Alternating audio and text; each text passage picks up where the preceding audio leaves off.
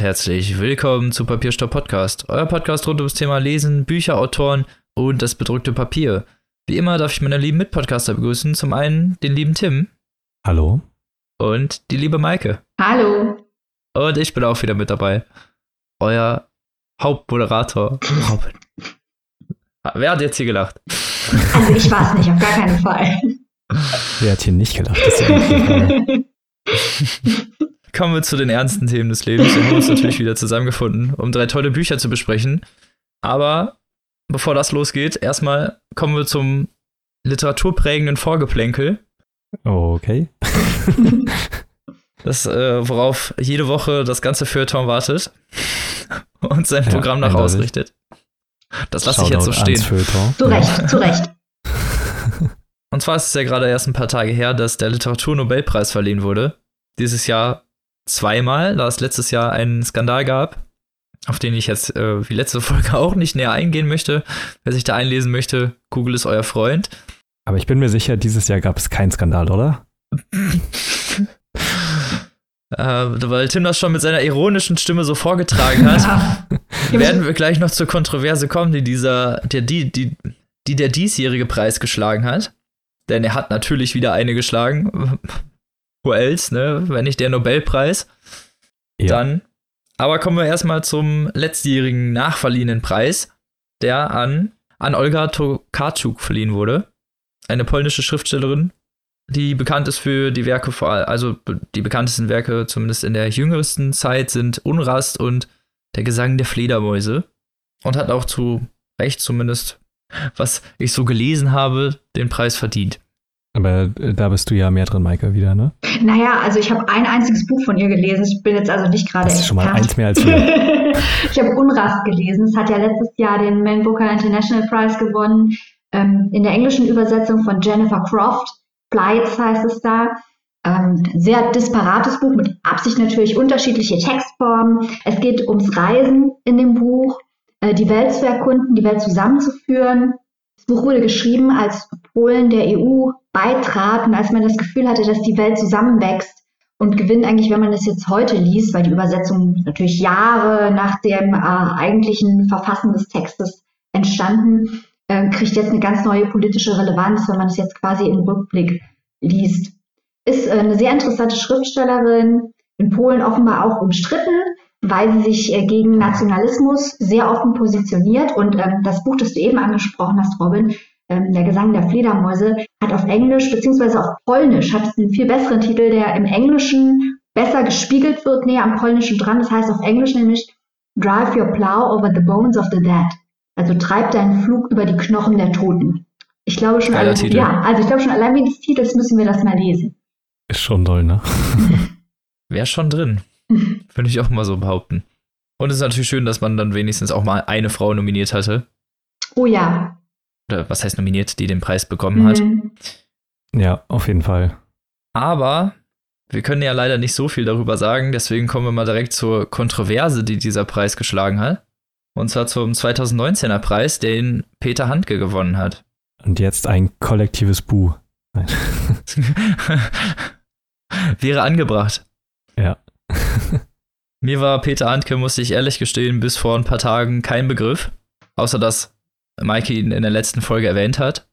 Mhm. Ja, also weil er halt der einzige deutschsprachige Autor war, der bei den englischen Buchmachern gehandelt wurde. Und wir hatten ja schon in der letzten Folge besprochen, dass uns eigentlich überrascht hat, dass ausgerechnet dieser Autor als einziger deutschsprachiger Autor da aufgetaucht ist. Das ist richtig, genau. Und jetzt hat er den Preis gewonnen und danach hat es die Kontroverse geschlagen, weil Peter Handke zumindest in persönlicher Hinsicht durchaus kontrovers zu betrachten ist. Wieso? Das können wir gleich mal kurz drauf eingehen, aber ist natürlich jetzt die Frage, man muss das Poetische natürlich eigentlich immer vom Künstler trennen, was es in diesem Fall aber leider nicht einfach macht, denn Peter Handke ist, steht in der Kontroverse, vor allem in den 90ern während der Jugoslawienkriege, ja, die serbische, also den serbischen Staat unterstützt zu haben, die ja Kriegstreiberei betrieben haben und dafür auch später in Den Haag angeklagt wurden. Vor allem voran den Milosevic, für den Handke 2006 noch eine Grabrede gehalten hat. Wofür er natürlich etwas kontrovers betrachtet wird, weil Kriegstauerei ja nicht unbedingt was ist, was man gerne unterstützen möchte. Zum anderen Punkt ist, dass Peter Handkes Werke zumindest narrativ über diese Kriege handeln oder zumindest diese Kriege in einen Teilen besprechen und da der Genozid einfach geleugnet wird, der an den Muslimen begangen wurde. Aber es ist, da war das Massaker von Srebrenica und auch ein Völkermord. Also es ist unbestritten, dass es stattgefunden hat und auch von Milosevic und Mladic, seinem General, da äh, betrieben wurde. Richtig, und das wird halt effektiv geleugnet von Handke und auch öffentlich mehrfach geleugnet von ihm. Und zudem hat er sich in neuester Zeit auch noch der nationalen, ultranationalen serbischen Partei zuhörig, zugehörig gemacht öffentlich und hat sich damit dann natürlich noch ein bisschen weiter ins Aus geschlagen. Und genau aus diesem Grund ist natürlich die Kontroverse über ihn und seine Literatur jetzt entfacht. Genau, darüber hinaus sind ja auch noch so äh, Interviews nochmal ausgegraben worden, wo er sich so antifeministisch äußert und MeToo ja irgendwie kleinredet und so eine Geschichten. Und das, er klingt auf jeden Fall richtig sympathisch, ja. Tim fasst es in einem Wort ganz gut zusammen. Der, alles, was man über den Herrn Handke liest, bringt einen eigentlich dazu, dass man nichts mehr von ihm lesen möchte. Das ist ganz schön lieb, Robin. Das, ähm, es ist wahnsinnig schwierig für uns, also wenn wir ganz ehrlich sind, für uns ist es deswegen schwierig, darüber zu sprechen, weil, wie du eingangs gesagt hast, Robin, ähm, man versucht natürlich Künstler, also Werk des Künstlers und die Person des Künstlers zu trennen. Ähm, keiner von uns hat Handke gelesen. Wir können über die ästhetische Qualität von Handke einfach nichts sagen, muss man auch mal dazu sagen. Das ähm, stimmt, ja. Aber äh, normalerweise, also ich bin da auch in mich gegangen, habe überlegt, wie konsequent ich das bei anderen Künstlern anwende, zu sagen, okay, ich sehe jetzt über, um es mal ganz generell zu formulieren, charakterliche Defizite hinweg, weil das Werk gut ist. Weil da sind ja x Schriftsteller, riesengroße Schriftsteller der Weltliteratur, die wirklich schlimme Dinge gesagt und getan haben und die trotzdem, deren ästhetisches Werk trotzdem unbestritten ist. Und da, ist, da, da, kommt man immer in die Bredouille. Aber ich finde, hier in dem speziellen Fall ähm, muss man das gar nicht in Frage stellen, weil es gibt nämlich in der Satzung des Nobelpreises einen Passus. Da heißt es, es geht um das Herausragendste in idealistischer Richtung. Hier ist also eine moralische Komponente im Literaturnobelpreis von vornherein angelegt. Und das dann an einen Mann zu geben, der einen Völkermord leugnet, das geht einfach nicht. Ich finde, das entwertet diesen Preis, das steht der Mission des Preises entgegen, ganz egal, wie man das generell entscheiden mag, ob man das Ästhetische und den Menschen trennen will. In diesem Preis ist es angelegt, das nicht zu trennen. Und insofern hätte er ihn schon allein deswegen niemals kriegen dürfen. Kann ich nur vollkommen zustimmen, was du sagst. Man regt sich ganz ehrlich gesagt auch im Nachhinein darüber auf. Weil natürlich, theoretisch haben wir damit nichts zu tun, aber es ist halt einfach auch dieses ja, Symbol, was in die Welt hinausgetragen wird, was einfach nicht schön ist, weil ja, man nun mal einfach jetzt einen, jemanden hat, der einen Völkermord leugnet und auch so in anderer Hinsicht nicht unbedingt un als unbescholtenes Blatt gilt, den Nobelpreis verleiht. Das ist das, was das auch für ein Zeichen ist in die Welt. Ich finde es halt auch generell deprimierend, dass nach diesem Skandal, der sich in der schwedischen Akademie zugetragen hat, ähm, man den Eindruck gewinnt, dass dort nicht nur nichts gelernt wurde, sondern äh, dass man auch provozieren möchte. Also Tokarczuk, ja, äh, erstmal geht Tokarczuk völlig unter in dieser ganzen Diskussion. Das hat die Frau, schon, ja. hat die auch nicht verdient, die Frau. Es ist auch wichtig, dass man sich ihr Werk anschaut, ähm, sowohl unter ästhetischen mhm. als auch unter politischen Gesichtspunkten.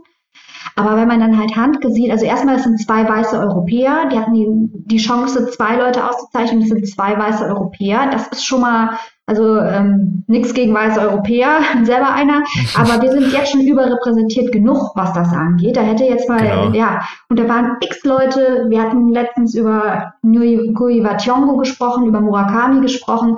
Hätte man alles machen können, hätte andere Weltregionen, andere Schwerpunkte, andere Kulturen, äh, politische Missionen auszeichnen können, hat man aber nicht gemacht hat den Handke genommen. Und dann kommt immer, ja, aber sein Werk ist ja so lang und das ist ein, ein, die ersten, keine Ahnung, 30 Jahre hat er damit nichts zu tun. Das kann ja alles sein. Aber ich finde es trotzdem nicht richtig. Genau, es ist, hinterlässt einfach einen ganz bitteren Nachgeschmack. Genau. Das war's halt. Und je mehr man über ihn liest, desto schlimmer wird das Ganze eigentlich. Also. Ja, ist wirklich so. Ich habe jetzt über die letzten drei Tage immer mehr und mehr erfahren und je mehr ich erfahre, desto weniger kann ich diese Entscheidung rational verstehen. Mhm. Äh, was heißt rational in jeglicher Hinsicht? Also, das ist ja nicht irgendein kleines Komitee oder irgendein kleiner Preis, das ist halt der no Literatur-Nobelpreis. Die ganze Welt schaut dahin und das ist das Signal, was sie senden. Oder das ist der für den Kandidaten, für den sie sich entscheiden, aus dieser ganzen Riege von Autoren, ja. die weltweit existieren. Das ist doch, das ist ein Witz, ist das und mehr nicht. Genau, das ist halt auch so ein bisschen das Problem, was ich denn so damit habe, weil der Nobelpreis ja als so irgendwie der angesehenste wissenschaftliche Preis gesehen wird, glaube ich, also so zumindest von der Allgemeinheit. Weil das halt so das, die eine Sache ist, die jeder kennt und worauf wahrscheinlich das Licht der Öffentlichkeit so am ehesten drauf scheint. Und das ist ja jetzt auch ein Problem in, also was heißt ein Problem? Also zum Beispiel der Physiknobelpreis und auch der Medizinnobelpreis in diesem Jahr wo, sind auch alle an alte weiße Männer gegangen. Was prinzipiell auch hier wieder, wenn, ne, also sie haben ja Sachen erreicht, damit sie das geschafft haben und das ist ja auch alles gut und sinnvoll. Nichtsdestotrotz ähm, ist das kein besonders diverses Bild. Und äh, auch hier dann wieder, wie man da auf ihn kommt, ausgerechnet von allen Leuten, ausgerechnet Hanke auszuzeichnen. Ich verstehe es halt wirklich nicht, weil du musst dich echt nur mal, du, du musst ihn einmal googeln und das reicht quasi, um ihn zu disqualifizieren dafür. Weil eben, wie du schon sagtest, Michael, halt eine moralische Entscheidung da auch mitschwingt, automatisch. Und nee, in den Statuten einfach, ja festgelegt ist. Genau. Und dass die einfach übergangen wird, das kann ich absolut nicht nachvollziehen. Ein Teil von mir sagt halt, dass wir die Diskussion nur begrenzt führen können. Also wir drei jetzt, weil wir einfach kein Hand gelesen haben. Und wenn wir ehrlich sind, das wird auch keiner von uns tun. Ähm, das müsste man eigentlich, um ihm gerecht zu werden, schon machen und das auch in die Diskussion einbeziehen. Ähm, wir wollten das jetzt nur natürlich heute hier besprechen, weil das einfach die ganze literarische Welt äh, dominiert die Diskussion und wir dann selbstverständlich. Ich finde, man muss sich da auch äh, theoretisch, als wir sind ja ähm, in Anführungsstrichen machen ja journalistische Arbeit, sich da auch irgendwie, finde ich, zu positionieren, mhm. dass so jemand ausgewählt wurde. Natürlich, wie du schon gesagt hast, wir haben keine Ahnung von der Poetik Handkes, wir haben kein Buch gelesen. Es wäre unfair, zumindest seine Werke in diesem Fall zu diffamieren. Mhm. Aber was wir, was wir auch gemacht haben, ist ganz klar sagen, dass wir die moralische Entscheidung des Nobelpreises einfach nicht nachvollziehen können. Wie, wie das wahrscheinlich bei vielen ist, weil es halt einfach genug Anwärter gegeben hätte, die diese Kontroverse nicht ausgelöst hätten. Und es so einfach nur wirkt, als würde man unbedingt nochmal so diesen alten weißen Mannscham unbedingt nochmal rausholen müssen, so um nochmal einmal auf den Putz zu hauen. Ja, und es ist ja auch was, was Leute wirklich trifft. Also wir wir sind bedingt betroffen von dieser Entscheidung, aber wenn man sich dann mal den Twitter-Account anguckt, zum Beispiel von Sascha Stanicic, und sieht, wie er reagiert, ein Mann, ja. der seine Heimat verloren hat im Jugoslawienkrieg, ein Mann, äh, in dessen Heimatstadt Visegrad schreckliche, schreckliche Kriegsverbrechen sich ereignet haben, die dann von Hand ge geleugnet wurden. Ähm, und die dann auch noch in seinen Romanen wirklich explizit erwähnt werden, diese Schauplätze. Das ist das ist einfach, ja, man, wir können uns überhaupt nicht vorstellen, äh, was das für ein Schlag ins Gesicht für Millionen Menschen muss, die von diesem Krieg betroffen waren. Ähm, und ich finde, das muss man in der Diskussion auch einbeziehen, dass hier Leute wirklich ähm, ja, emotional getroffen werden, die das richtig verletzt und schmerzt, dass das passiert ist. Also, dass jetzt Handke den Nobelpreis bekommt. Vollkommen richtig.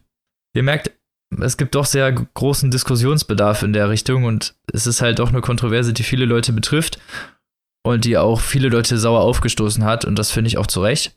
Äh, man kann sich da jetzt natürlich sein eigenes Bild drüber bilden und kann natürlich auch äh, sagen, man trennt das Werk vom Autor.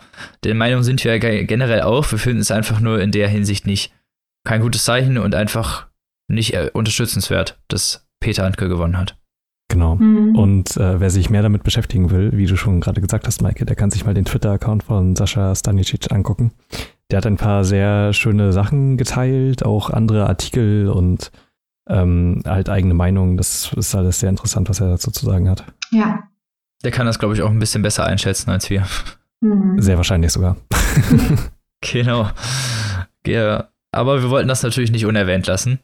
Wer allerdings vielleicht ein viel besserer Anwärter für diesen oder Gewinner für diesen Preis gewesen wäre, ist unser Favorit Haruki Murakami, den Tim auch letzte Folge schon als seinen Favoriten angepriesen hat. Genau. Und dessen Werk du auch heute vorstellst. Ja, natürlich habe ich mir so aus Frust dann einfach äh, nochmal einen Murakami geschnappt und ihn durchgelesen. und zwar war das Wilde Schafsjagd. Ein, auch hier wieder in vielerlei Hinsicht, sehr interessantes Buch, weil es im Grunde genommen der Startpunkt für Murakamis Karriere war. Aber da komme ich gleich noch zu. Und zwar ist Wilde Schafsjagd der dritte Teil von der sogenannten Trilogie der Ratte. Wir hatten ja schon die beiden Vorgänger, Wenn der Wind singt und Pinball 1973. Und Wilde Schafsjagd ist jetzt auch das dritte Buch quasi, was er geschrieben hat und veröffentlicht hat und das erste, was es international geschafft hat, übersetzt zu werden und veröffentlicht zu werden. Die deutsche Übersetzung stammt von 1991. Es ist neun Jahre später erschienen als die japanische Fassung und wurde übersetzt von Annelie Ortmanns. Ursprünglich im Inselverlag. Mittlerweile natürlich bei Dumont. Und genau, die Trilogie verfolgt ja nicht besonders eine zusammenhängende Handlung oder sowas, sondern hat viel mehr Charaktere, die wieder auftreten. Allem voran halt der namenlose Ich-Erzähler, der Kettenraucher ist und ständig im Bars rumhängt, wie das so ein Murakami-Protagonist mal tut und eben sein Freund Ratte, nachdem diese Trilogie ja auch benannt ist. Die hängen nämlich beide zusammen in Bars rum und trinken häufig zusammen. Und äh, das Buch setzt ein paar Jahre später an als noch Pinball. Und zwar spielt der Großteil der Handlung 1978. Und es ist mittlerweile so, dass er sich ja so sein Übersetzungsbüro aufgebaut hat mit einem ehemaligen Kommiliton und sein ja, Feld erweitert hat auf äh, Werbeanzeigen, Flyer, Prospekte und solche Geschichten, um mehr über die Runden zu kommen. Er kriegt eines Tages einen sehr seltsamen Brief von seinem Freund Ratte. Der ist mittlerweile umgezogen mehrmals. Sie haben sich seit Jahren nicht mehr gesehen und er wohnt mittlerweile in Hokkaido und hat ihm ein Bild mitgeschickt von einer Schafsweide. Und das ist natürlich erstmal ein bisschen seltsam. Er bittet ihn dann noch um ein paar Sachen, zum Beispiel einer ehemaligen Freundin, mit der eigentlich schon ewig Schluss ist, nochmal was zu sagen. Und irgendwie scheint da mehr dran zu sein. Parallel dazu erfahren wir, dass sich der Protagonist hat scheiden lassen, nachdem er irgendwie nur ein Jahr verheiratet war, mittlerweile wieder allein lebt, mit einem alten Kater. natürlich. und äh, viel Musik hört, viel liest. Jazz und amerikanische Literatur natürlich. was auch sonst. Und er lernt ein Mädchen kennen. Und zwar über eine Werbeanzeige, die er nämlich schalten soll, beziehungsweise bearbeiten soll, und zwar ein Ohrenmodell. Sie zeigt ihre Ohren nie, nur eben auf Fotos. Und da kommt halt wieder so eine leicht surreale Ebene ins Spiel, wie es auch schon bei den anderen Teilen war. Ich glaube, bei Pinball war das, als der Protagonist auf einmal. Wie bei allen Murakami-Büchern. Genau. Aber bei, bei Pinball war es so, dass der Protagonist ja irgendwie auf einmal mit zwei Zwillingen zusammengewohnt hat, die auf einmal an seiner Tür erschienen sind. Und hier ist es eben eine Frau, die magische Ohren hat. Also, ich kenne solche Filme, die so anfangen, aber die sind mhm. ab 18 und auf nur ganz bestimmten Websites ja, ganz genau. Ganz genau. Ihr macht äh, mir Diese Angst. Frau. Ey, sorry, das ist voll unrealistisch. Ja, natürlich. Deswegen ist es ja auch so realistisch. Schon jetzt das beste Konversationsstück im Podcast. Unrealistisch, ja, unrealistisch. okay. Ja, diese Frau hat magische Ohren. Und das war im ersten Moment auch so, okay, was passiert hier gerade? Denn es entwickelt sich so, dass sie zusammen essen gehen und sie zeigt ihre Ohren nie. Und dann zeigt sie ihn natürlich und alle Leute, auch im Restaurant und die Kellner und die Leute um sie herum, sind hin und weg und gucken ihre Ohren an und irgendwas scheint da zu sein und sie kann das irgendwie auch steuern. So ihre was? Anziehungskraft oder was auch immer das so sein soll. Und ähm, sie kann mit ihren Ohren also Leute in Zombies verwandeln, ja? Sie kann mit ihren Ohren Leute betören. Ja. genau. Geil. Das ist, das ist mal eine Superheldenfähigkeit. Ja, auf jeden Fall. Das ist auch weirdly spezifisch, ne? Finste? Ein bisschen. Jedenfalls endet das Gespräch damit, dass sie den Protagonisten bittet, doch irgendwie ein halbes Jahr oder so mit ihm zusammenzuleben. of course, wie solche Gespräche halt mal enden. Und es ist dann einfach so. Die leben halt zusammen und sie scheint auch irgendwie so leicht hellseherische Kräfte zu haben und weiß zum Beispiel, dass er einen Anruf bekommt und dass es um diese Sache mit dem Schaf gehen wird. Er geht dann an das Telefon ran, sagt, ja, es ist die Sache mit dem Schaf und der andere am Telefon ist komplett perplex, weil woher weiß er, dass es um diese Sache geht. Er hat nämlich einen Anruf bekommen von einem Mann, der den sogenannten Boss stellvertritt. Das ist ein mächtiger Mann. Das ist leicht verschwörungstheoretisch. Also er kontrolliert irgendwie die Politik, die Medien, die Werbung, die Presse, was weiß ich alles. Und ähm, heuert eben den Protagonisten an wegen dieses Schafbildes, was er ja von Ratte bekommen hat. Und von da an entwickelt sich dann so eine Detektivgeschichte, von der man beim besten Willen nicht weiß, was als nächstes passiert, weil es halt einfach alles so absurd ist, weil es nämlich um diese Schafsherde geht. Er sucht nämlich ein ganz bestimmtes Schaf und zwar schon seit Jahrzehnten. Irgendwie ist wie besessen davon. Er liegt allerdings mittlerweile irgendwie im Koma, der Boss, und deswegen versucht jetzt sein Angestellter es irgendwie herauszufinden, was es mit der Sache überhaupt auf sich hat. Und ähm, genau, das ist so grob die Handlung, wenn man die so zusammenfassen kann. Ich hoffe, es war einigermaßen verständlich, weil das Buch wirklich sehr absurd und surreal ist, wie eben schon gesagt. Und ich kann wirklich verstehen, warum das für viele Leute und auch für Murakami selber praktisch als sein Start in die Literatur angesehen wird, weil es ja vollendet quasi das, was die ersten beiden Teile schon angedeutet haben. Und zwar entwickelt sich hier dieser einmalige Murakami-Stil, der aus diesen leichten Dialogen, aus ja eingebundener Literatur, Musik, alles, was Murakami halt so großartig macht, das hat hier quasi so seinen Anfang genommen in der Form, wie man es auch heute noch kennt. Und was im Vergleich zu den anderen beiden Teilen nämlich auch hat, ist eine Handlung, die mir denn doch bei den ersten Teilen zumindest ein bisschen gefehlt hat und hier dann aber doch so gut eingewoben wird, weil eben dieser B-Plot damit, dass er irgendwelche Sachen für Ratte machen muss, aber auch die Sachen, die er für diesen Boss machen muss, doch sehr gut ineinander kommen und das Ganze erzählerisch halt sehr angenehm gelöst wird und sich halt super lesen lässt und ähm, ja, das quasi so wirklich wie der Anfang gesehen werden kann, eines der wahrscheinlich größten Schriftsteller, die wir in der Gegenwart haben. Und ich kann das Buch wirklich nur empfehlen, vor allem wenn man vielleicht noch nicht so viel Murakami gelesen hat, ist wahrscheinlich der beste Einstieg, weil es eben denn doch mehr Handlung hat als die ersten beiden Teile und es kann halt auch unabhängig davon betrachtet werden. Also im Grunde genommen von dieser Trilogie kann man jedes Buch unabhängig lesen und es würde einem eigentlich eher wenig verloren gehen. Und ich fand das teilweise auch so absurd, was für Meta-Kommentare das Buch gemacht hat. Also, wo teilweise so Charaktere erwähnen, so, ja, das macht aber gerade gar keinen Sinn, was hier passiert und ähm, was ist das denn jetzt für eine alberne Erklärung solche Geschichten dass es quasi so in Dialogen eingebaut wird, was dann aber ja auch für den Leser so ist. Und ähm, das war irgendwie ein bisschen überraschend, weil ich mit so viel Metakram bei Murakami äh, habe ich nicht erwartet. Aber ich finde, er schafft es dann doch, diese ganze surreale, äh, die ganzen surrealen Begebenheiten mit dieser Detektivgeschichte zu, und dieser Leichtigkeit und auch dem Witz halt zu einem sehr interessanten und angenehm zu lesenden Gesamtwerk zusammenzufädeln. Und das Buch ist halt auch nicht sehr dick. Es hat äh, 300 Seiten in der gebundenen Fassung. Ist mittlerweile auch halt neu erschienen bei Dumont mit diesen schönen neuen Covern, wo jetzt ja auch die ganzen anderen äh, von ihm neu erschienen sind und äh, kann das echt nur sehr empfehlen.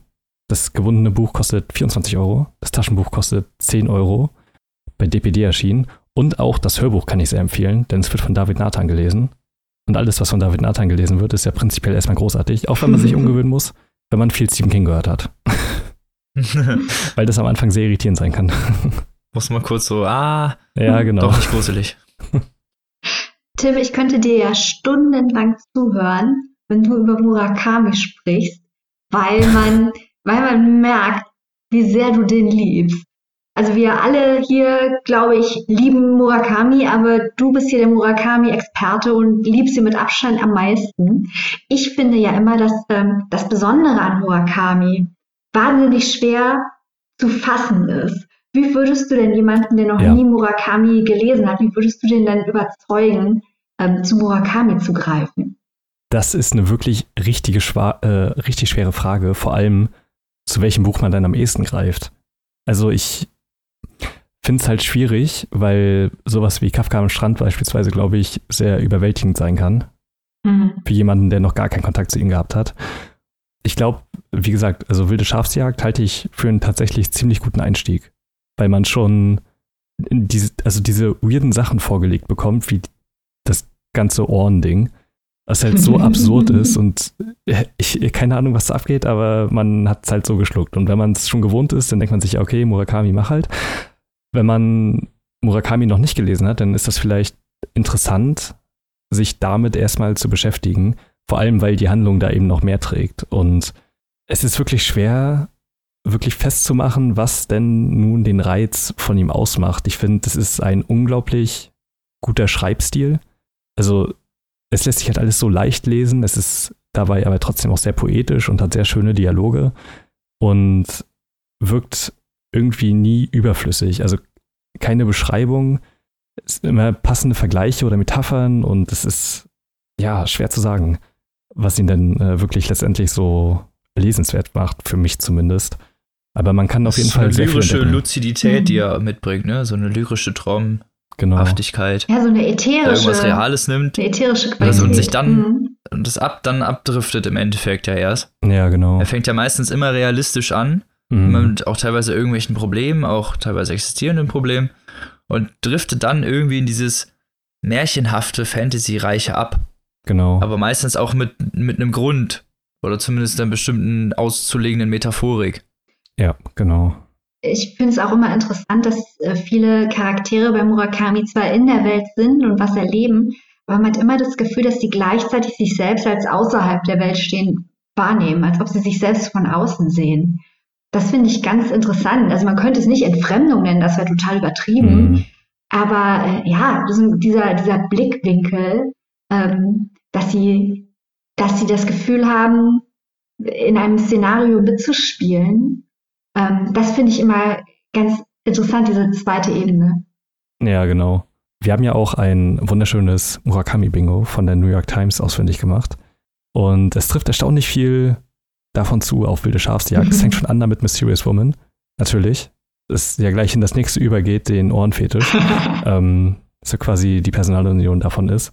Unexpected Phone Call, Cats, Old Jazz Records. Es, also, okay, das, das ist ein bisschen unfair, weil es auch auf jeden Murakami zutrifft quasi.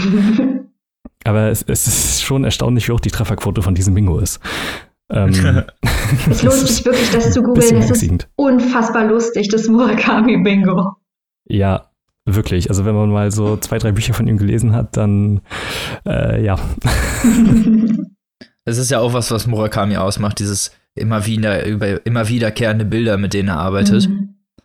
Finde ich auch ganz spannend, sowas. Also das ihn anscheinend das irgendwie nicht loslässt. Oder es, also es muss ja auch irgendwie einen Grund geben, warum er irgendwie immer alleinstehende Männer nimmt, die dann halt irgendwie, äh, irgendwie Jazz-Bars gehören oder ähm, die ja vor allem auch immer in städtischen Gebieten leben und also es hat ja schon immer so eine wiederkehrende Motive, finde ich ganz spannend und ähm, kann da irgendwie auch andererseits nicht genug von bekommen. Wir auch nicht, oder, Robin? Nee, kann ich äh, so unterschreiben. Ja, genau. große Empfehlung auf jeden Fall. Ja, Murakami generell und das Buch auch? Ja, ja, beides. Super. Und es hat nicht viele weirde Sexszenen. Das ist immer schon was Gutes gut oder schlecht? Kommt drauf an, worauf man steht bei Murakami-Büchern, ist jetzt die Frage. Das ist wahr. Ich finde es prinzipiell erstmal gut.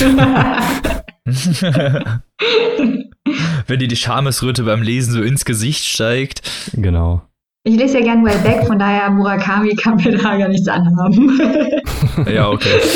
ja, gut. So, kommen wir zum nächsten Autor, der es mehr verdient hätte, den Nobelpreis zu gewinnen als Handke. Und zwar zu dem Werk, was du vorstellen willst, Maike. Ja, und zwar, ähm, ich lese ja wahnsinnig gerne amerikanische Literatur, ist ja kein Geheimnis. Ähm, und einer der allergrößten Autoren, den die USA, die nun wahrlich nicht arm ist an großen Autoren, jemals hervorgebracht hat, ist Cormac McCarthy. Der, uh, das war jetzt aber auch schon mal eine Aussage. Es ist so. Es ist, Comic McCarthy kann man nicht genug loben und seine Bedeutung für die amerikanische Literatur nicht übertreiben, weil dieser Mann einfach eine lebende Legende ist. Comic McCarthy hat das Genre des Southern Gothic geprägt wie kein zweiter. Er schreibt Western, die immer gleichzeitig Anti-Western sind. Die Kommentare sind auf die Entstehung und auf die Gesellschaft Amerikas, aber auch immer auf die menschliche Natur. Ähm, ich bin wahnsinnig fasziniert von seinen Themen, von seinen Geschichten, von seiner Sprache. Ich sage von vornherein, das größte Werk, das er geschrieben hat, das ist wahrscheinlich auch in der Literaturkritik recht unumstritten, dass dem so ist, Blood Meridian heißt auf Deutsch Die Abendröte im Westen. Das ist im Englischen nur der Untertitel, da heißt es wie gesagt Blutmeridian. Und ähm, wir reden aber heute nicht über Blood Meridian, das ihr auf jeden Fall auch irgendwann mal kaufen und lesen müsst, ganz einfach, weil es ein sehr komplexes Werk ist. Ich würde niemandem empfehlen, damit anzufangen. Ich habe drei Versuche gebraucht, bis ich durchgekommen bin. Das ist ein sehr blutiges Buch über die Indianerkriege, ähm, dem nicht ganz leicht beizukommen ist, wo es sich aber lohnt, sich rein zu verbeißen. Und das soll bei dir schon was heißen. Naja, wenn du wüsstest, an wie vielen Büchern ich schon gescheitert bin. Ähm, aber nett, dass du das sagst. Jetzt kommen die Darken Secrets hier raus. Wir reden heute über ein sehr viel zugänglicheres Werk und zwar Kein Land für alte Männer. Äh, ein Buch, das auch verfilmt worden ist von den Coen-Brüdern unter dem Titel No Country for Old Men. Äh, das habt ihr bestimmt. Da ja. bin ich jetzt einmal gespannt. Ich habe halt nur den Film gesehen. Ich auch um es gleich vorweg zu sagen, die sind sich inhaltlich nah. Also man kann jetzt nicht sagen, dass die Coen-Brüder die Geschichte groß verfremdet hätten. Kann man nicht sagen. Die haben die mit filmischen Mitteln umgesetzt. Wir können ja nachher ein bisschen über die Filme reden. Das würde mir auch Spaß machen. Mhm. Aber vielleicht ganz kurz erstmal zum Buch. No Country for Old Men, also kein Land für alte Männer, das ist ein Western, aber auch ein Anti-Western. Das heißt, dass das Buch die Erwartungen, die man an einen Western hat, in keinster Weise erfüllt. Also da geht es nicht gut gegen Böse und da kommt auch nicht der Sheriff, der das Gesetz durchsetzt und am Ende haben die Guten gewonnen und die Schlechte kommen ins Gefängnis. Das passiert hier nicht, denn bei Comic McCarthy gibt es keine Gerechtigkeit. Dieses Buch spielt im Jahr 1980 und zwar an der Grenze zwischen den USA und Mexiko, am Anfang auf der amerikanischen Seite. Und unser Protagonist, Llewellyn Moss, ist ein armer Vietnam-Veteran, der mit seiner jungen Frau in einem Trailer wohnt. Und einmal ist er auf Antilopenjagd und kommt zufällig an den Schauplatz eines Drogendeals, der schiefgegangen ist. Da stehen also jede Menge Autos, da liegen jede Menge Leichen. Nur ein Überlebender ist noch da und er findet den Koffer mit dem Drogengeld, nimmt den und verschwindet. Nachts wacht er auf, denkt an den Mann, den er zurückgelassen hat, sterbend, kann das mit seinem Gewissen nicht vereinbaren und fährt zurück.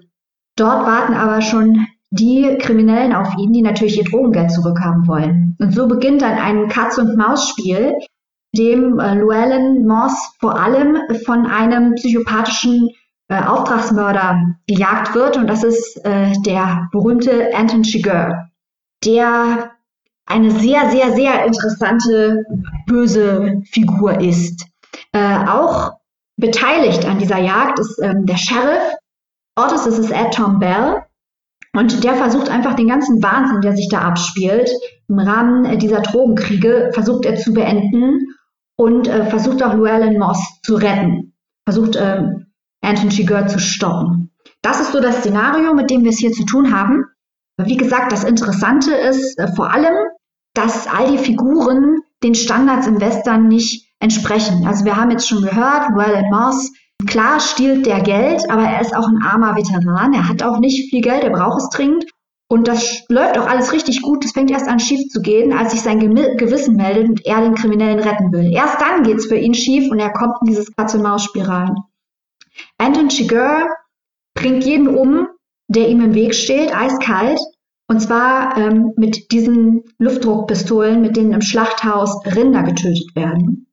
Das kennt man, glaube ich, auch aus dem Film oder selbst aus dem Trailer. Also ich glaube, das wird mhm. eben irgendwie ein Bild im Kopf sein. Denke ich auch. Das ist auch Javier Bardem im Film unfassbar gut besetzt ähm, als Chigurh. Und äh, dieser, dieser Typ, der schmeißt auch gerne mal eine Münze, um zu entscheiden, ob jemand sterben muss oder äh, leben darf. Er vergleicht sich selbst im Buch mit Gott. Also er ist ein, ein Killer, der sich an seine eigenen Regeln, die er sich auferlegt hat, hält und an Entscheidungen, die er getroffen hat, immer festhält. Also er hat seine eigene verdrehte Moral, die aber komplett amoralisch ist. Er ist äh, wohl der konsequenteste Charakter im gesamten Buch, weil er völlig vorhersehbar handelt nach seinen eigenen Vorstellungen. Und das macht ihn eigentlich so bedrohlich und so gruselig. Und Sheriff Bell selbst, der Titel sagt es schon, es ist ein, ein alternder Sheriff, aber man könnte jetzt nicht sagen, dass es hier nur darum geht, dass ein alter Mann die Welt nicht mehr versteht. Das wäre für Comic McCarthy natürlich viel zu billig als Motiv. Ähm, er wird natürlich Chigurh entgegengestellt. Nur am Anfang denkt man, dass er für die alten Werte steht, weil bald stellt sich heraus, er hat ein Geheimnis, das mit seiner Zeit im Zweiten Weltkrieg zusammenhängt. Ähm, es ist also sehr, sehr viel komplexer, als hier zu denken, dass es um ein Spiel ähm, gut gegen böse geht. Äh, dieses ganze Szenario mit den verschiedenen Ebenen, dieses äh, dunkle, das sind typische McCarthy-Themen, äh, wo der Western ja, zur Gesellschaftskritik auch eingesetzt wird, um ein Gesellschaftspanorama zu entwerfen. Und McCarthy, bei ihm ist, geht es halt nicht um Erlösung oder darum, dass der Mensch doch eigentlich gut ist. Und vor allem in diesem Buch steht auch sehr stark im Vordergrund, dass Entscheidungen, die ein Mensch einmal getroffen hat, nicht mehr zurückgenommen werden können. Also dass man eben nicht morgens aufwacht und kann sein Leben neu leben oder es ist ein neuer Tag oder man hat eine neue Chance. Alle Entscheidungen, die man in seinem Leben getroffen hat, kumulieren immer zu dem Zeitpunkt, an dem man gerade ist. Und auch darum geht es in diesem Buch und das ist ein sehr, sehr häufiges Thema bei McCarthy. Ähm, der Titel bezieht sich auf ein Gedicht von William Butler Yeats, das nur als Hintergrundinfo, das werde ich jetzt nicht hier zitieren, ähm, vielleicht noch kurz, vielleicht noch kurz zur Sprache. Cormac McCarthy ist ein Autor, der häufig mit sehr kurzen Sätzen arbeitet, mit einer slangartigen Sprache arbeitet. Also wenn ihr das auf Englisch lesen könnt, würde ich das auf jeden Fall empfehlen, die Originalsprache zu lesen. Übersetzung ist aber auch sehr gut und beschreibt halt wunderschön den amerikanischen Westen, die Landschaft im amerikanischen Westen, stellt ihr aber häufig der menschlichen Grausamkeit und auch der Gnadenlosigkeit des Schicksals entgegen. Und auch das besteht natürlich im Gegensatz zu den klassischen Geschichten vom amerikanischen Westen, wo es um den Aufbruch geht, wo es darum geht, ähm, das Land zu bestellen, Städte zu bauen. Bei ihm geht es meistens darum, dass, wie grausam Menschen sein können und wozu Menschen imstande sind. Also er, das ist keine Motivationsliteratur, ähm, aber es ist, es ist wunderschön, es ist hochliterarisch. Äh, ich kann das nur empfehlen. Lest das und dann lest die, die Border Trilogy und dann lest Blood Meridian und lest einfach alles von Comic McCarthy. Okay. Absolute Empfehlung einfach. Aber wie fandet ihr denn den Film? Ja, sehr gut. Also mir hat er gut gefallen. Ich weiß nicht, wie es mit dir ist, Tim. Ähm ja, ich fand den auch ganz hervorragend. Ich finde, das ist filmisch vielleicht sogar einer der besten von den Coen-Brüdern, weil da eben sehr wenig mit Dialog gelöst wird, aber sehr viel über Bildsprache. Und die halt grandios ist in dem Film. Alleine die allererste Szene, wo er das Geld findet, ist halt, ich weiß nicht, die ist mhm. halt so ikonisch und haut halt so rein. Ich fand auch das erste Mal, als der Auftragskiller kommt und jemanden umbringt. Ja, mit dieser Methodik. Das genau. war unglaublich krass gefilmt durch das Schlüsselloch und man hat wirklich diese ja, perfide Art von ihm auch, diese Kälte äh, kam gut rüber. Ja, genau. Wie er einfach die ganze Zeit nur irgendwie durch die Straßen geht und das reicht schon, um irgendwie Angst zu bekommen. Halt, alleine dadurch, wie er guckt und ähm, dass man weiß, was der für ein Typ ist. Und was er für einen Auftrag hat. Mhm. Und das finde ich super spannend, weil die Coen-Brüder was machen, was häufig bei Literaturverfilmungen schief geht, weil häufig versuchen die ja äh, die, die Regisseure dann das Buch einfach nachzuerzählen, aber die setzen wirklich die filmische Ebene ein, weil das Buch ist dann am stärksten, wenn die Dialoge kommen. Die Dialoge in dem Buch sind eigentlich stark. Wenn, wenn dann auf, äh, auf diese Tramperin getroffen wird oder wenn sich äh, der Sheriff mit seiner Frau unterhält und äh, Dialoge zwischen Llewellyn und äh, Carla Jean, das sind die aller, aller stärksten Stellen im Buch, aber ich will euch recht geben, äh, der Film, der, dessen stärkste Stellen ist echt die Bildsprache oder allein wie dort Anton Chigurh immer seine, der trägt ja diese wahnsinnig teuren Schlangenleder Cowboystiefel und immer wenn er einen umbringt, hebt er die hoch, weil er hat Angst, dass er Blut an die Stiefel kriegt. Diese kleinen Sachen, ja. das ist brillant gelöst. Genau, der lief in Leipzig witzigerweise auch vor kurzem im Kino im Passagekino, da gibt es immer eine Reihe Psychoanalyse trifft Film. die mal alle paar Monate ist. Also das ist mittlerweile relativ unregelmäßig leider. Aber die haben dann No Country for Old Men und Big Lebowski gezeigt. Oh. Und äh, da gab es dann halt danach einen kleinen Vortrag von einem Psychoanalytiker. Und ich war leider nicht da. Ich hätte es so gerne für, für No Country for Old Men gesehen, weil ich glaube, da richtig viel Potenzial drin steckt, ähm, die Charaktere dahingehend zu analysieren. Denke ich auch, weil diese Charaktere halt alle so dreidimensional sind. Das ist ja häufig das Problem Ja. im, im Western oder allgemein in Genre-Literatur, dass da Charaktere losgeschickt werden, um ihre genregemäße Erfüllung zu finden. Aber das ist hier eben nicht so. Die sind alle äh, ganz komplex aufgebaut und dass äh, McCarthy halt wirklich auch dahin geht, wo es weh tut, nämlich auch zu zeigen, dass sowas wie Sinnlosigkeit existiert. Also die Geschichte überrascht einen ja im Buch, ja, ähm, im Film ist ja genauso. Die überrascht einen ja schon allein deswegen, weil man nicht den Eindruck hat, dass die Geschichte auf einen Punkt hin komponiert ist, sondern dass häufig die Sinnlosigkeit und der Zufall selbst das Thema sind. Ja, genau. Ja, sehr interessant. Ich glaube, das werde ich mir auch nochmal gönnen. Das klingt halt richtig gut. Also es hätten dringend, letztes Mal habe ich ja schon geweint, dass Philip Roth ihn nicht gekriegt hat, den Nobelpreis, den wir hier sicher auch in irgendeiner Folge noch über den grünen Klee loben, aber Cormac McCarthy hätte es zweifelsohne auch verdient. Klingt gut. Sollte man sich mal zur Genüge führen, meinst du? Für wie viel Euro kann man das denn tun? Das kann man für zwölf kleine Euro beim Rowold Verlag äh, erwerben, und zwar in der Übersetzung von Nikolaus Stingel. Ich finde die Cover auch irgendwie ziemlich cool gestaltet. Ja, das Cover sieht cool aus und ähm, da kann man sich auch gleich alle Comic McCarthys kaufen, weil die haben alle ähnlich Cover. Das sieht dann ganz schön aus im Schrank. Ja, genau. Hört sich doch super an. Und damit kommen wir auch schon zum letzten Werk dieser Folge.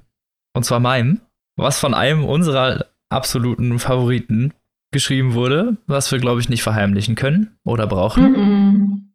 Und zwar Heinz Strunk mit seinem neuesten Werk Nach Notar zu Bett.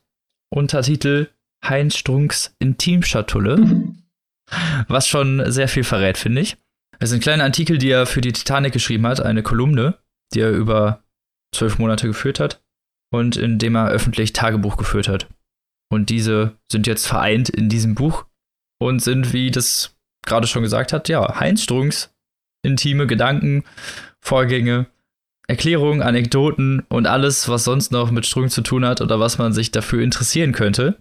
Angefangen fängt es halt wirklich beim 1.1. Man weiß jetzt nicht ungefähr welches Jahr, aber es wird wahrscheinlich eins der letzten gewesen sein.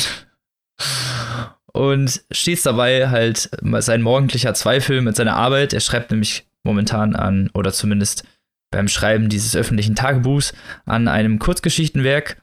Was könnte das wohl sein? Nee, es ist nicht das Teemännchen, denn er erwähnt mehrfach das Teemännchen und es ist nicht das Teemännchen. und einem Roman, der noch keinen Titel besitzt. Und er hat sich so ein Pensum vorgelegt, wie man das dann halt so versucht als freischaffender Autor von so sechs Stunden am Tag, was er eigentlich generell nie einhält. Aber er versucht's und man merkt halt morgens vor allem auch so diesen Struggle mit seinem Werk. Also manchmal kommen die Worte, manchmal nicht. Und immer wenn er es nicht schafft, heißt es dann auch Apfelmülltonne. Und wie das, es gibt sehr, sehr viele Anekdoten. Es gibt auch immer wieder schlechte Witze, die er sich ausdenkt. Dann heißt es, haha, ein Euro-Gag. Und immer viele, wieder sehr viele wiederkehrende Bilder, in denen er sich anscheinend, zumindest teilweise, so wie ich das gelesen habe, über die Tagebücher von anderen Autoren lustig macht. Aber ich habe die Anekdoten halt oft nicht verstanden, muss ich zugeben. Also meinst du, worauf die abzielen oder? Wo sie herstammen vor allem auch. Okay. Oder auf was sie Bezug nehmen natürlich auch. Ja, Wiederum, ne? Also, das wird dann ja ein Kreislauf. vermutlich eher sowas äh, Aktuelleres sein, was dann gerade zu der Zeit abging. Weil er hat das ja schon über einige Zeit geschrieben für die Titanic. Ja, also ich glaube, mit diesen Tagebuch-Parodien geht es halt dann wirklich, also er spricht da teilweise über Brecht und Baudelaire und so. Also es gibt wirklich Ah, äh, so, so, so. viele Anekdoten Okay. aus so großen literarischen Tagebüchern, worüber sich dann parodisch lustig gemacht wird, in strunkischer Manier. Ja, ich glaube, der parodiert auch ähm, teilweise die Tagebücher Hm. von Thomas Mann, weil er hat doch immer aufgeschrieben, was er gegessen hat und so. Genau. Das macht er Genau, auch. der hat auch so krass äh, alles aufgeschrieben, was er an Tag gemacht hat und so. Ne? Genau. Hat der so einen gr- extrem strengen Zeitplan eingehalten. Theoretisch. Ja. Müssen wir dann schon mal sagen. Genau. Ne? Also dieser Zeitplan wird am Anfang so als sein heiliger Gral eingeführt, wird aber eigentlich nie so wirklich durchgehalten. aus diversen Gründen. Immer bedingt auch, das wird wahrscheinlich auch eine Anekdote sein, durch so einen körperlichen Verfall, den das Alter halt mit sich bringt. Also jedes Zipperlein, wo er morgens aufsteht und dann äh, tropft ihm das Ohr und dann hat er Klingeln und äh, dann tut ihm das Bein weh. Und es ist ein, eine sporadische Zusammenstellung jeglicher männlicher, ältlicher Krankheiten, die man sich so aussehen kann. Und ein Strunk kann anscheinend alle. Und das zieht sich halt so über den Tag und nachdem er sich dann mit seinem Werk die Haare gerauft hat oder halt auch nicht, Apfelmülleimer Stichwort, macht er, geht er dann seinen Nachmittagsaktivitäten nach, die meistens damit zu tun haben, dass er in einem Café sitzt. Café to Talk heißt es. To mit als zwei geschrieben. Oh Gott, Leute, die sowas machen. Ne? ähm, und dieses, ja, Paradebeispiel an Café, das ist, obwohl es To Talk heißt, sitzen die Leute eigentlich da nur, um zu lesen und ihre Ruhe zu haben. Und das ist so sein Place to be, sein Hotspot, wo er den ganzen Tag rumhängt und liest und sich T mit H geschrieben zuführt. Zudem trifft er sich mit seinen sehr spleenigen Freunden, die er schon alle ein bisschen länger kennt. Den einen kennt er schon zum Beispiel ewig, den sieht er seit Ewigkeiten. Obwohl die sich schon seit Jahren kennen, sieht er den immer noch. Und er stellt ihm immer irgendwelche superlativen Fragen. Irgendwie würdest du oder würden sie für eine Million Euro sich die Augenlider dauerhaft entfernen lassen? Und das die ganze Zeit. Und das muss der Strunk dann ernsthaft beantworten. Also es bekommt alles so einen sehr surrealen und gleichzeitig irgendwie leider doch sehr treffend ehrlichen Charakter. So diese ganzen Leute und diese ganzen Begebenheiten, die er, die er schildert, auch als er im Urlaub ist und dann schildert, wie die etwas beleibteren Deutschen ihre Bierbauchkugel vor sich hertragen, schamlos und damit anscheinend ein Wettbewerb entbrochen ist. ich hab mich weggehauen. es sind halt so diese kleinen, ehrlichen, aber irgendwie auch bitteren Nuancen des Lebens, die der Strunk ja einzufangen vermag. Das kann er in seinen, sagen wir es mal, etwas belletristischen Romanen auch. Und das führt sich hier weiter, indem er das halt in dieser Tagebuchform weiterführt und seinen Tagesablauf schildert, der halt, wie gesagt, tagsüber mehr mit dem Struggeln seines Werkes zu tun hat oder auch mit dem ich mache nichts und muss deswegen mich schlecht fühlen. ich glaube, wir kennen das Nein. alle. Und und im abendlichen, alkoholgeschwängerten Gedanken und erprobten Suchverläufen, die er sich da einholt. Und so führt sich das über das Jahr weiter. Es hat, ich muss äh, gestehen, jetzt nicht wirklich narrative Spannungsbögen. Nee. Aber das brauchst auch gar nicht. Es ist halt ein bisschen Strung für Profis, nenne ich es mal. Das ist halt eher was, was man dann liest, wenn man gerne Sachbücher liest oder sowieso Texte in dieser Art oder wenn man halt schon Strunk-Fan ist, weil ich glaube, zum Einstieg würde ich das nicht jemandem empfehlen. Er würde mir wahrscheinlich das Buch an den Kopf werfen und sagen, Junge, was ist das denn? wenn man diese Eigen, Eigenart des strunkischen Humor, also um vier Ecken denken, komplett mhm. fünfte Ebene des Ironielehrers, wenn man das verstanden hat, dann kann man auch so dieses Nachnotat zu Bett unglaublich genießen denn es ist halt ein Heinz-Strunk-Buch. So. Und wenn man da erstmal angefixt ist, dann freut man sich über alles, was da aus dieser Feder stammt. Ist für den Heinz Strunk Connoisseur. Richtig. Sehr schön formuliert. Genauso. Und man bekommt halt so ein bisschen Einblick auch natürlich in seine Gedanken, so dieses altertümliche Spießbürgertum, weil der Heinz, obwohl man ja von seiner Literatur vielleicht eher denken würde, dass er so ein jung gebliebener Millennial ist, so. oh mein Gott. Den schüttelt's, wenn er das hört. Ja. das war meine Absicht, mein Spaß. Oh ist er in, wahrer, in Wahrheit halt eigentlich schon so die Impression eines sehr spießigen weißen Mannes. Und das ist irgendwie sehr lustig weil es mit auch mit irgendeiner Art Selbstkritik auch immer so ironisch abgebildet ist. Also man nimmt man nimmt es wohl ernst, was er sagt, aber man nimmt nicht so wirklich seine Aussagen ernst, was er über sich oder die Welt so von sich lässt, weil das halt einfach diese persönlichen, ja, vielleicht auch leicht aus der Neurose geborenen Gedanken sind oder aus mhm. irgendeiner Alltagssituation, die dich vielleicht auch einfach gerade genervt hat, heraus, dass man halt einfach manchmal nicht so äh, politisch korrekt bleibt. Ich glaube auch 75 Prozent, also wir spekulieren hier natürlich, weil keiner von uns kennt leider den Herrn Strunk. Ähm, 75 Prozent davon scheinen mir komplett frei erfunden. Aber es ist so lustig. Ja, auf jeden Fall. Es ist so unfassbar. Aber genau da, da, dadurch ist es halt, man versteht ganz oft die Anspielung gar nicht, aber es ist, macht nichts. Es ist trotzdem witzig zu lesen, weil es halt einfach dieses, ja, völlig abgedrehte Spießbürgertum ist, das da porträtiert wird. Also ich muss euch ein Geständnis machen, ich liebe Heinz Strunk. Er ist einfach der Größte. er ist so, ich würde alles, also wenn er das Telefonbuch neu schreiben würde, ich würde es lesen. Am besten, ich würde mir das Hörbuch dazu anhören. Es ist einfach. es ist, ich hab, Wie Clemens Ja, genau. Es ist einfach. Ähm, Heinz Struck ist einfach so ein Original und seine ganzen, wie du es gerade beschrieben hast, Robin, seine ganzen weirden Gedanken und wilden Witze und abseitigen Beobachtungen. Und da ist ja auch immer, wie du auch schon gesagt hast, da ist ja auch immer irgendwo ein Kern Ernsthaftigkeit, der den Witz aber umso besser macht. Genau. Großartig. Genau.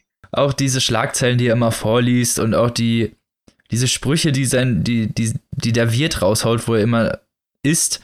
Ich habe mich manchmal weggehauen. Das war wirklich, das ist so unfreiwillig realistisch komisch. Und genau das, das macht halt seine Bücher aus um mal so zum Ende zu kommen oder mal so was Abschließendes zu sagen, ein Strunk lesen ist wie bei der guten Pommesbude um die Ecke essen. Bisschen fettig, bisschen eklig, aber genau das, was du brauchst. Und das kann der Herr Strunk sich auf sein nächstes Buch hinten drauf drucken lassen. genau dafür war es gedacht.